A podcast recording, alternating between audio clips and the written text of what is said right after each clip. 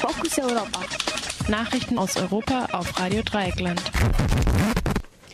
Verfassungsgericht lässt ESM-Fiskalvertrag unter Auflagen passieren.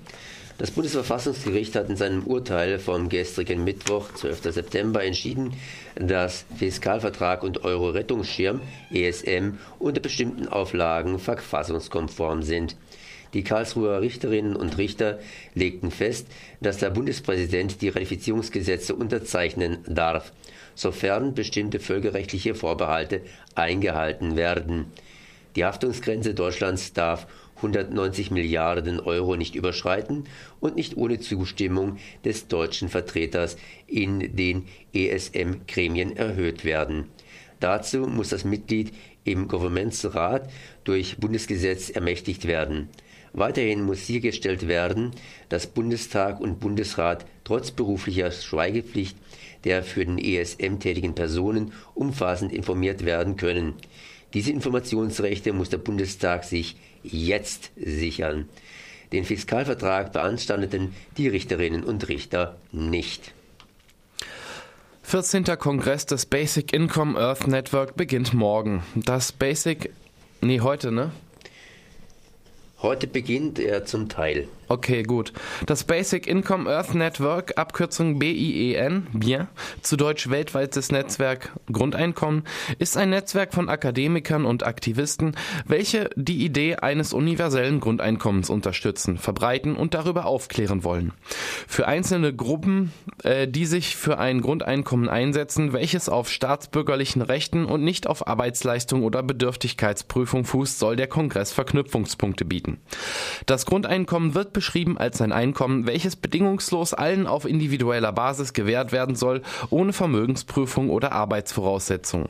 Gegründet 1986 hält BIEN seine ersten internationale äh, Konferenz im September jenen Jahres in Louvain-la-Neuve ab. Das anfänglich noch Basic Income European Network genannte Netzwerk bereitete seinen Einfluss später auf den gesamten Globus aus. Der 14. Kongress des Basic Income Earth Network findet vom 14. Äh, bis zum 16. September 2012 im Wolf Ferrari Haus in Ottobrunn bei München statt. Er bietet drei Tage Austausch äh, über Ideen, Erfahrungen und Entwürfe für die öffentliche Politik und politischen Diskussionen zum Thema sozioökonomische Rechte. Das Hauptthema des Internationalen Wissenschaftlichen Kongresses ist sind äh, Wege zum Grundeinkommen. Es sollen neben theoretischen auch praktische Fragen behandelt werden und außer WissenschaftlerInnen auch Zivilgeschäftler pardon, zivilgesellschaftliche und politische Akteure zu Wort kommen. Alle zwei Jahre kommen forschende WissenschaftlerInnen, politische EntscheidungsträgerInnen und PolitikerInnen aus verschiedenen Teilen der Welt zusammen, um Möglichkeiten für die Förderung und Umsetzung eines elementaren Prinzips der sozialen Gerechtigkeit zu diskutieren, das bedingungslose Grundeinkommen. Milliardär verlässt Frankreich. Der französische Multimilliardär und Chef des Luxuskonzernes LVMH, Bernard Arnold, hat am Wochenende angekündigt, dass er die belgische Staatsbürgerschaft beantragen will. Damit sorgte der Multimilliardär, Multimilliardär in Frankreich für große Empörung.